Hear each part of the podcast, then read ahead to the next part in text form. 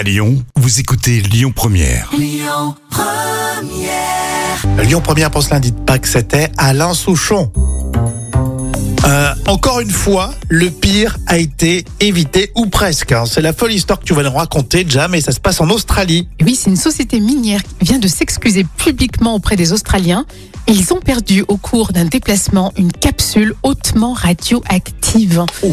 Et la frayeur pour la population locale, hein, les forces de l'ordre qui ont découvert cette cargaison avec le visuel radioactif, et bien sûr un immense embarras de la part des professionnels de transport. hein. Oui, c'est ballot, hein. Alors en fait, euh, en ce jour de janvier, euh, la capsule radioactive tombe d'un camion alors qu'il roule du site minier dans le désert jusqu'à la ville de Perth.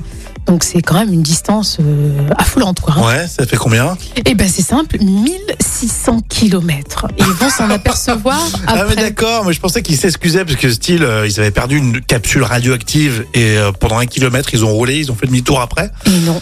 Non. Ils, vont s'en apercevoir après avoir parcouru 1600 kilomètres. Non mais déjà, tu fais jamais de, autant de distance euh, pour partir en vacances. c'est ça. 1600 bornes. Ah, euh, on a oublié une capsule. Ah ouais, mais elle est radioactive. Ça, ça craint un peu. hein. C'est, euh, et là, il est jamais trop tard, hein, quand même, s'en rendre compte Bon. après 1600 kilomètres. Tout est bien qui finit bien au final. Oui, mais beaucoup de stress hein, quand même. hein. C'est radioactif, c'est pas rassurant. Allez, bon lundi de Pâques. Vous écoutez Lyon Première, profitez-en, soufflez un peu avec nous. Puis si vous êtes en vacances, profitez. Voici Renault et les bobos. Écoutez votre radio Lyon Première en direct sur l'application Lyon Première, lyonpremière.fr et bien sûr à Lyon sur 90.2 FM et en DAB+. Lyon Première